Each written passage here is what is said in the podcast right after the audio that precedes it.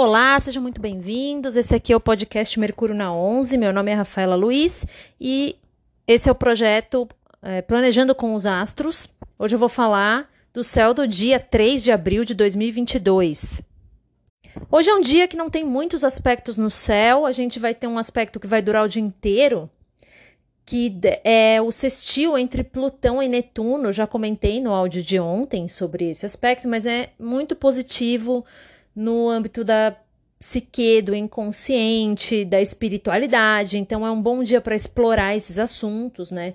Plutão em Capricórnio traz é, certa estrutura para as nossas profundezas, certo é, chão firme para que a gente possa olhar para as nossas sombras, se essa for a nossa vontade, né? Então, para quem se interessa por psicologia, espiritualidade, inconsciente, hoje é um dia muito positivo para se debruçar sobre, sobre esses estudos. Por volta das quatro horas da tarde, é, a Lua vai quadrar Marte, então nós vamos ter uma quadratura entre a Lua que está em touro e Marte que está em Aquário, que pode trazer ainda um pouco mais essa energia ariana à tona, né? A gente tem o Sol em Ares, Mercúrio em Ares, eles continuam em conjunção, então os conselhos que eu dei nos áudios dos dias anteriores sobre tomar cuidado com o tom que você usa para falar com as pessoas.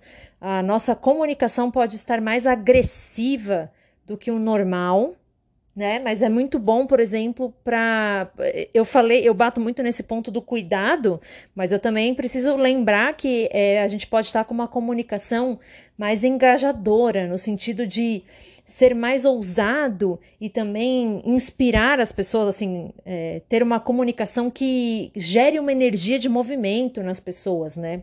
É bom para os coaches que tenham algum discurso de posicionamento muito firme ou de um posicionamento já mais agressivo, essas pessoas ficam ainda mais em evidência quando a gente tem essa conjunção de Mercúrio com o Sol em Ares. Hoje, então, quando eu, como eu falei, na, ali na, no meio da tarde, a gente vai ter essa quadratura da Lua, que está em touro, que é muito bom para a gente buscar um confortinho emocional, bom para boas comidinhas, bons almoços. Né? Hoje é domingo, então é um bom dia para estar em família ao redor de uma mesa farta. É, essa lua vai quadrar Marte, então cuidado com discussões, com, com emoções muito impulsivas, né? A gente pode ter um impulso aí emocional desnecessário, coisas que a gente vai pensar depois e falar: meu, eu não precisava ter tido essa reação tão exacerbada. Aqui no estado de São Paulo, a gente vai ter a final do Campeonato Paulista, começando bem nesse horário, né? De, dessa lua aí em quadratura com Marte. Então, cuidado para não arrumar confusão. Eu não sei se nos outros estados também é hoje a final dos seus campeonatos estaduais. Cuidado para não arrumar briga desnecessariamente. Não, não deixe aflorar as emoções desse jeito.